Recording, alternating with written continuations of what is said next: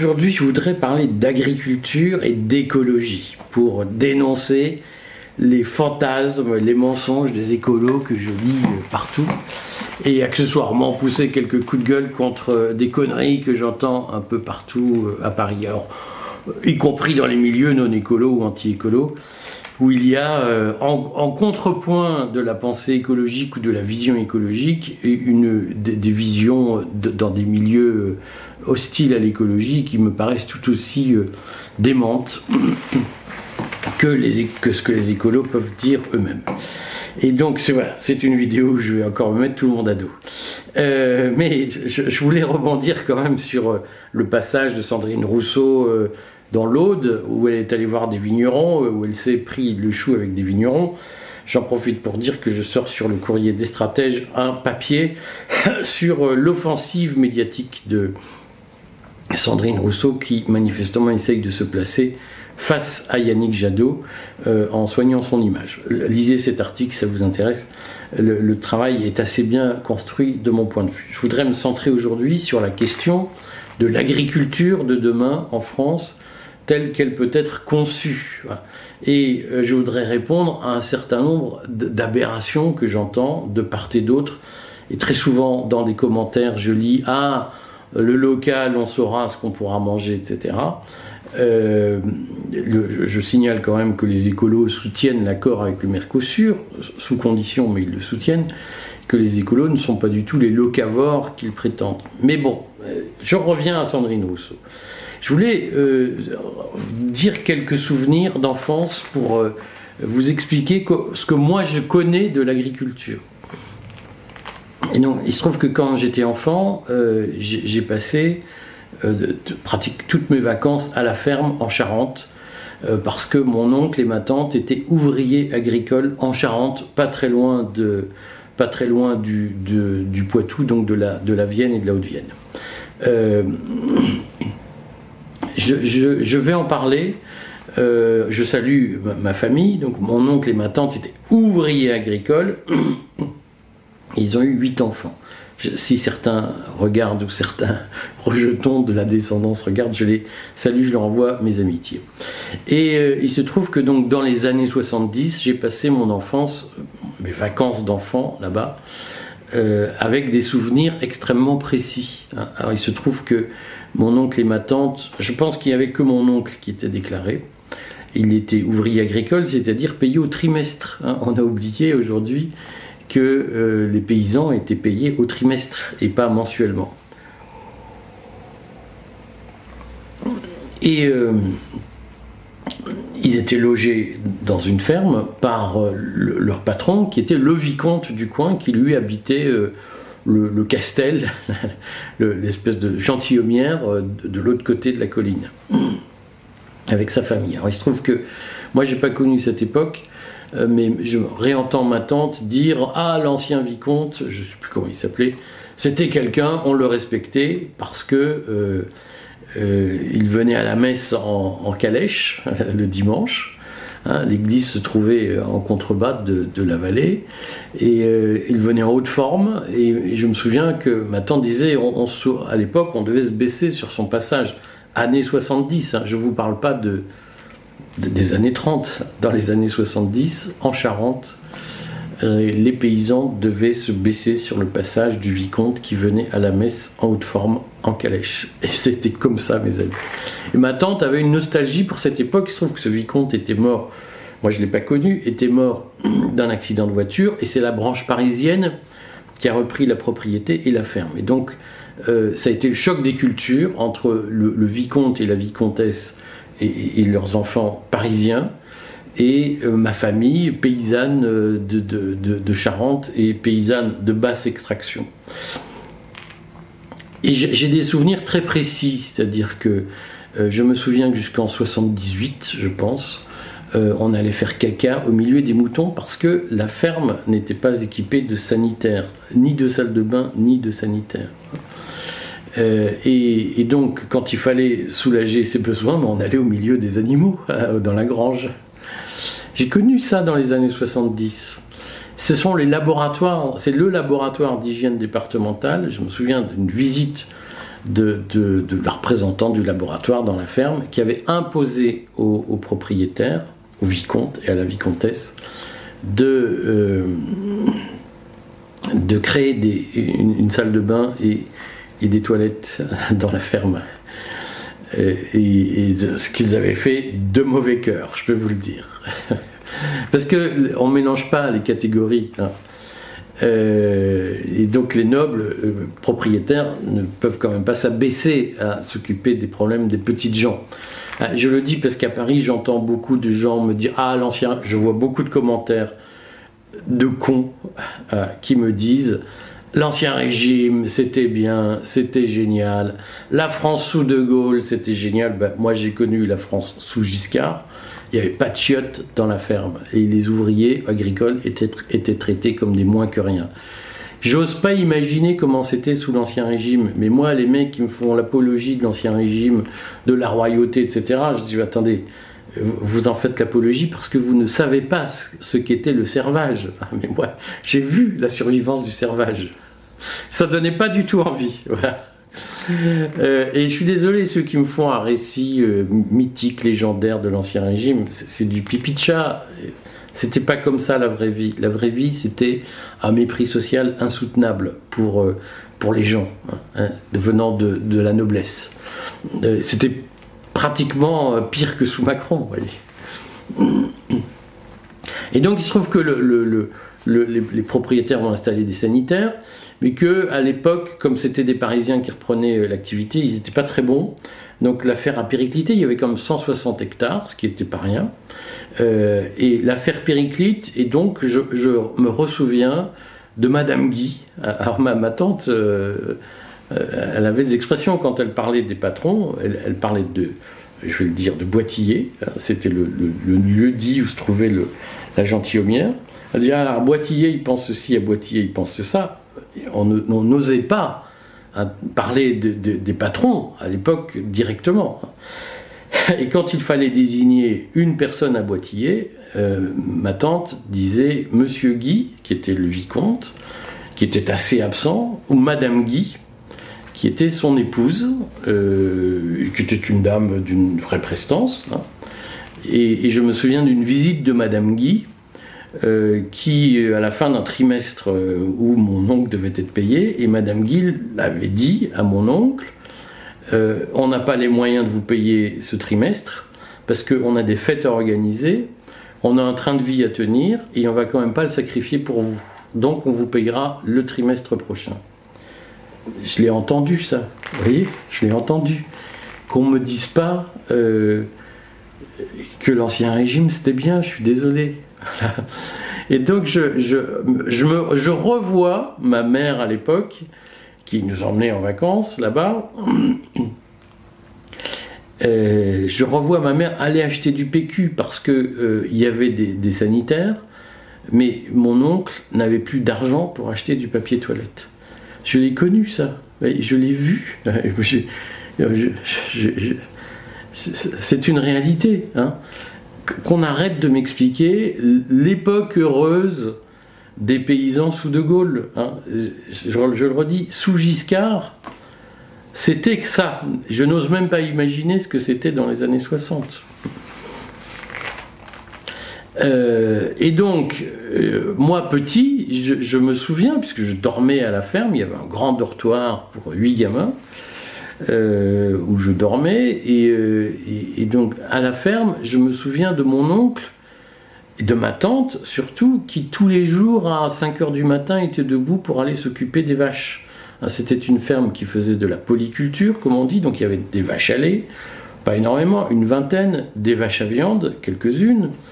Euh, avec, vous savez, les, écussons répartis, les prix, la foire de bidule, la foire de machin, là c'était surtout la foire de Ruffec premier prix pour. Euh, et euh, donc tous les matins, j'entendais mon, ma tante surtout aller traire les vaches à 5 heures du matin, été comme hiver. Euh, pas de dimanche, pas de samedi. crevant, la, crevant la misère. Mon oncle et ma tante n'ont jamais pris de vacances, ne sont jamais partis en vacances. Euh, ils avaient des moutons, ils avaient des cochons, pas beaucoup de cochons. euh, ils faisaient essentiellement du maïs et du blé. Euh, évidemment, pour leur production locale, ma, tante euh, s'occupait d'un petit potager. Je voudrais rendre hommage à mon oncle et à ma tante, qui était une sainte femme, probablement. Je voudrais honorer sa mémoire. Et elle a eu huit enfants, dont six à la maison. Et, tout le monde se souvenait qu'elle faisait un enfant le matin et elle allait travailler, ramasser les haricots l'après-midi pour nourrir la famille. Euh, c'était comme ça la vie. Six enfants à la maison. Euh, elle a fait ses deux derniers enfants à la maternité, euh, maternité locale. Il y a eu des problèmes à la naissance parce que les petites maternités de, campagne, c'est dangereux. Hein. J'entends beaucoup de gens me dire Ah, c'est dégueulasse, on ferme des maternités. Je vous assure, aucun Parisien ne fait naître son enfant dans une maternité qui fait moins de 300 naissances par an. C'est les maternités qu'on ferme parce qu'elles sont dangereuses. Et, moi, j'ai vu ce que ça a donné.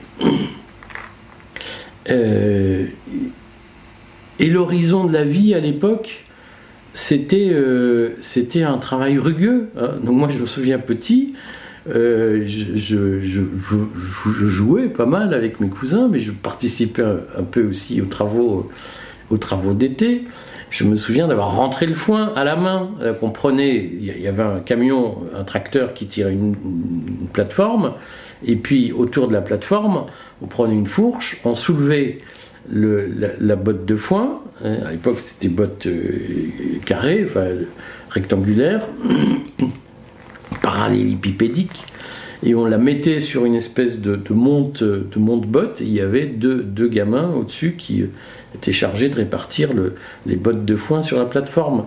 J'ai fait ça. Je peux vous dire, vous, vous rentriez le soir, vous étiez épuisé. Euh, à 10 ans, je, fais ça à 10 ans. Mon oncle, que, que, j'aime bien, m'avait un jour demandé de conduire le troupeau, le troupeau de vaches. Alors, il n'y en avait pas beaucoup, une vingtaine, je pense, avec deux, trois taureaux bien excités. Et à 10 ans, il m'avait mis devant le troupeau pour que je conduise les vaches dans, un autre champ. Euh, et, donc il fallait faire, euh, comme ça, je sais pas combien, 500 mètres, 1 km, 2 km sur la route avec son troupeau de vaches. Faire attention que la vache, les vaches ne s'évadent pas. Hein. et surtout, il y avait des taureaux excités, donc euh, les vaches, elles n'aiment pas forcément que les taureaux leur montent dessus sur la route. Et donc je me souviens d'avoir vu, j'avais 10 ans, je conduisais le troupeau, je me souviens d'avoir vu le troupeau me courir dessus. Et quand vous avez 10 ans et que vous voyez 10 euh, vaches affolées parce qu'il y a les taureaux qui essayent de leur monter dessus et que les vaches courent sur vous, et, que votre oncle vous dit tu les empêches de passer, je vous assure, ça fait quelque chose parce qu'une vache c'est lourd et c'est gros. Et donc 10 vaches qui vous foncent dessus euh, dans un état d'affolement, faut tenir. J'ai connu ça. Euh, j'ai vu tuer le cochon, j'ai vu tuer le mouton. Euh, c'était un métier extrêmement éprouvant. moi, j'étais un privilégié, je venais là pratiquement euh, en, touriste, si vous voulez. C'était mon cowboy scout de l'été. C'était euh, c'était très dur comme métier. Et donc, par exemple, le passage de, la botte de paille euh, parallélépipédique à la grosse botte de paille circulaire, si vous voulez, conique, entourée de plastique, c'est un progrès. Bah, je suis désolé, c'est un progrès. On peut peut-être améliorer les choses. C'est un progrès. Euh, la traite automatique que j'ai vue dans des fermes euh, euh, du Nord, c'est un progrès. C'est-à-dire que les vaches viennent dans des grandes structures où elles se font traire pratiquement automatiquement. C'est un progrès. C'est beaucoup moins fatigant pour, pour, pour les paysans. Euh, le, tracteur, la motorisation, c'est un progrès. L'augmentation des rendements avec les pesticides, c'est un progrès. Et alors, je le dis parce que je, vois bien, j'entends bien, chez les écolos, euh, je dirais militants, comme chez plein de commentateurs euh, nostalgiques de la France d'avant, de la France de toujours, c'est un pipotage. Euh, ça me rappelle un gars que, que, certains connaissent, qui a été conseiller euh, économique de Marine Le Pen, dans un débat avec lui, il m'avait dit, nous, quand nous arriverons au pouvoir, nous ferons passer une loi pour interdire les caisses automatiques et pour obliger les patrons à recruter des caissières françaises. Toi, ta mère, elle n'a jamais été caissière, sale bourgeois. Parce que tu rêverais pas que des gens soient euh, caissiers? Si on peut remplacer un caissier par une machine, c'est un progrès social. Parce que le métier de caissier est un métier épuisant et abrutissant. Euh, paysan à la mode ancienne, à la mode année de Gaulle, c'était un métier épuisant. C'était un métier abrutissant. Et si on peut mécaniser, chimiser un certain nombre de travaux de l'époque, c'est un progrès social parce que les gens s'usaient au travail. et, euh, et par ailleurs, il faut être clair, on ne peut pas produire de la nourriture à bas prix ou à prix abordable pour tous les consommateurs en utilisant les méthodes anciennes. C'est-à-dire, ça n'est pas possible. C'est un mensonge que de dire on veut des produits à l'ancienne, sans pesticides, sans machin, sans trucs, sans bidule. On veut une agriculture totalement locale. Mais on veut que, que tout le monde puisse manger à sa faim sans que ça coûte trop cher. Et en même temps, on veut que les gens travaillent moins. Ça n'est pas possible. En réalité, pour produire comme avant, il faut beaucoup plus de main-d'œuvre et beaucoup plus de travail harassant et de travail pénible. Euh, et on ne peut pas avoir moins de travail, des prix plus bas et des méthodes à l'ancienne. Ça n'est pas possible. Je, je, ne dis pas que je suis pour ou contre tel ou tel. Je dis juste qu'on ne peut pas mentir et expliquer, comme je le dis souvent dans les commentaires, ah vous êtes un vieux con parce que vous dites que les Français ne travaillent pas assez. L'avenir, c'est le loisir, c'est le... Ben, ok, c'est le loisir, on travaille moins, mais à ce moment-là, on accepte d'augmenter la productivité de l'agriculture, par exemple, pour que les paysans puissent travailler moins. Et pour qu'ils puissent travailler moins, la logique c'est quoi? C'est une ferme de 1000 vaches plutôt qu'une ferme de 20 vaches c'est euh, des méthodes industrielles pour fabriquer de la nourriture. Et donc, c'est un renoncement à l'agriculture d'avant. Ceux qui m'expliquent qu'on peut faire comme avant, en produisant plus, pour nourrir tout le monde à sa faim, moins cher, avec moins de boulot, c'est qu'ils n'ont jamais mis les pieds dans une ferme. C'est des bourgeois parisiens qui euh, mentent sur la réalité du travail. Voilà. Euh, le travail agricole, il est pénible. Et si on veut supprimer la mécanisation, si on veut supprimer le recours aux pesticides, aux herbicides, etc., eh bien, on aura moins de production. Et ce moins de production demandera plus de boulot. Et si on n'accepte pas de baisser les productions, eh bien, ça coûtera plus cher et les gens se nourriront moins facilement et perdront du pouvoir d'achat. Alors, moi, ma position, elle est qu'il faut que les paysans vivent bien. Hein, parce que j'entends, ah, vous voulez travailler les gens comme des esclaves. Je, le redis, moi, l'expérience que j'ai eue à la campagne, c'est que c'était un esclavage. Hein, sous les années euh, idylliques d'avant. C'était un esclavage. Euh, et je suis contre ça. Moi, je suis pour la libération du paysan. Je suis pour que le paysan vive bien. Eh bien, pour qu'il vive bien, il faut industrialiser et il faut accepter des produits chimiques. Et jusqu'ici, qui est contre Tous ceux qui m'ont dit que c'était. Euh, j'ai un pote qui était à lutte ouvrière, s'il voit ce, cette vidéo, je, lui dis mon amitié, mais ce, mec, il était médecin chez lutte ouvrière. Il était fils de propriétaire de, de, clinique dans le sud de la France, clinique privée. Et il venait m'expliquer à moi, prolo, que euh, j'étais un suppôt du capitalisme. Et un jour, je me suis engueulé avec lui sur les méthodes agricoles, où il me dit Mais pourquoi tu défends tous les lobbies des multinationales agricoles? Je, ne dis pas ça, mais va foutre les pieds dans une ferme, et va passer trois mois avec un paysan à l'ancienne, et tu vas voir ce que c'est, avant de dire tes conneries. Et aujourd'hui, le problème, c'est que la parole sur l'agriculture, elle est confisquée par des gens qui n'ont jamais mis les pieds dans une ferme et qui, à la mode parisienne, à la mode bobo, vous expliquent qu'ils savent mieux que vous comment vous devez faire votre métier.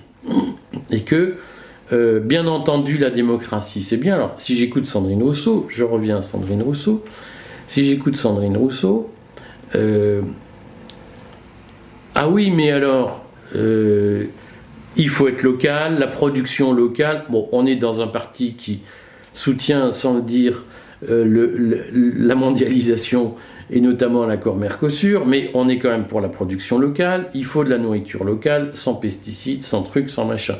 Elle est allée le dire à des vignerons qui lui ont dit Casse-toi T'es qui la parisienne hein? On, redit Sandrine Rousseau. Elle a fait sa carrière universitaire à Lille. Elle est fille d'inspecteur des impôts.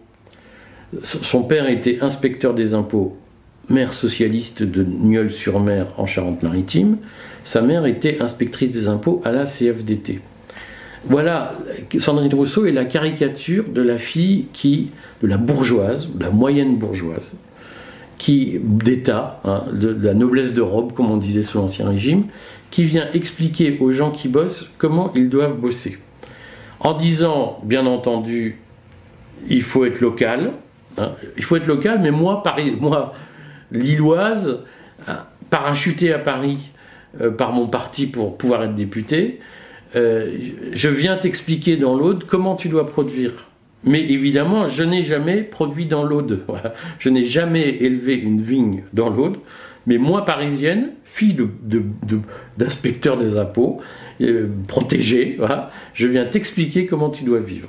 Au nom du local, au nom du traditionnel, au nom du bien-être, au nom du progrès. Et ce qu'il faut comprendre, c'est qu'en réalité, euh, aujourd'hui, il y a un combat idéologique autour de l'écologie qui n'a rien à voir avec le bien-être paysan, qui n'a rien à voir avec la réalité de ce que doit être une production agricole raisonnée. C'est un combat qui est, de mon point de vue, euh, extrêmement euh, entouré de façon géostratégique par des intérêts, euh, on, porte l'accord transatlantique, etc. On défend la production agricole américaine sans jamais le dire. Et le combat écologique, il est très largement nourri par des gens qui utilisent l'écologie pour, d'une façon ou d'une autre, affaiblir le potentiel agricole français et pour défendre des intérêts d'autres, de lobbies agricoles qui financent, de, mon point de vue, sans, vergogne, les écolos. Euh, et aujourd'hui, ce qu'il faut comprendre, c'est que le débat sur l'écologie n'est pas un débat rationnel, c'est un, débat idéologique, sophistique, calculé par des lobbies, nourri par des lobbies, pour euh, défendre une autre vision du monde que la vision française traditionnelle. Et la vision écologique, c'est euh, évidemment euh, euh, de créer une dépendance économique française vis-à-vis de la production étrangère. Ça se voit d'ailleurs puisque les années passent et l'agriculture française est de moins en moins compétitive et de plus en plus contestée par des, puissances étrangères. Et euh, in fine, la logique d'une Sandrine Rousseau, c'est de faire du jacobinisme à la Robespierre, c'est-à-dire d'utiliser l'écologie pour imposer la vision parisienne à l'ensemble de, la, la, nation et de la vie quotidienne des Français. C'est un projet totalitaire qui vise à changer, à imposer d'en haut, de façon verticale, un mode de vie, euh, des habitudes, une façon de travailler, une façon de produire qui est décidée par un petit cercle, par une caste.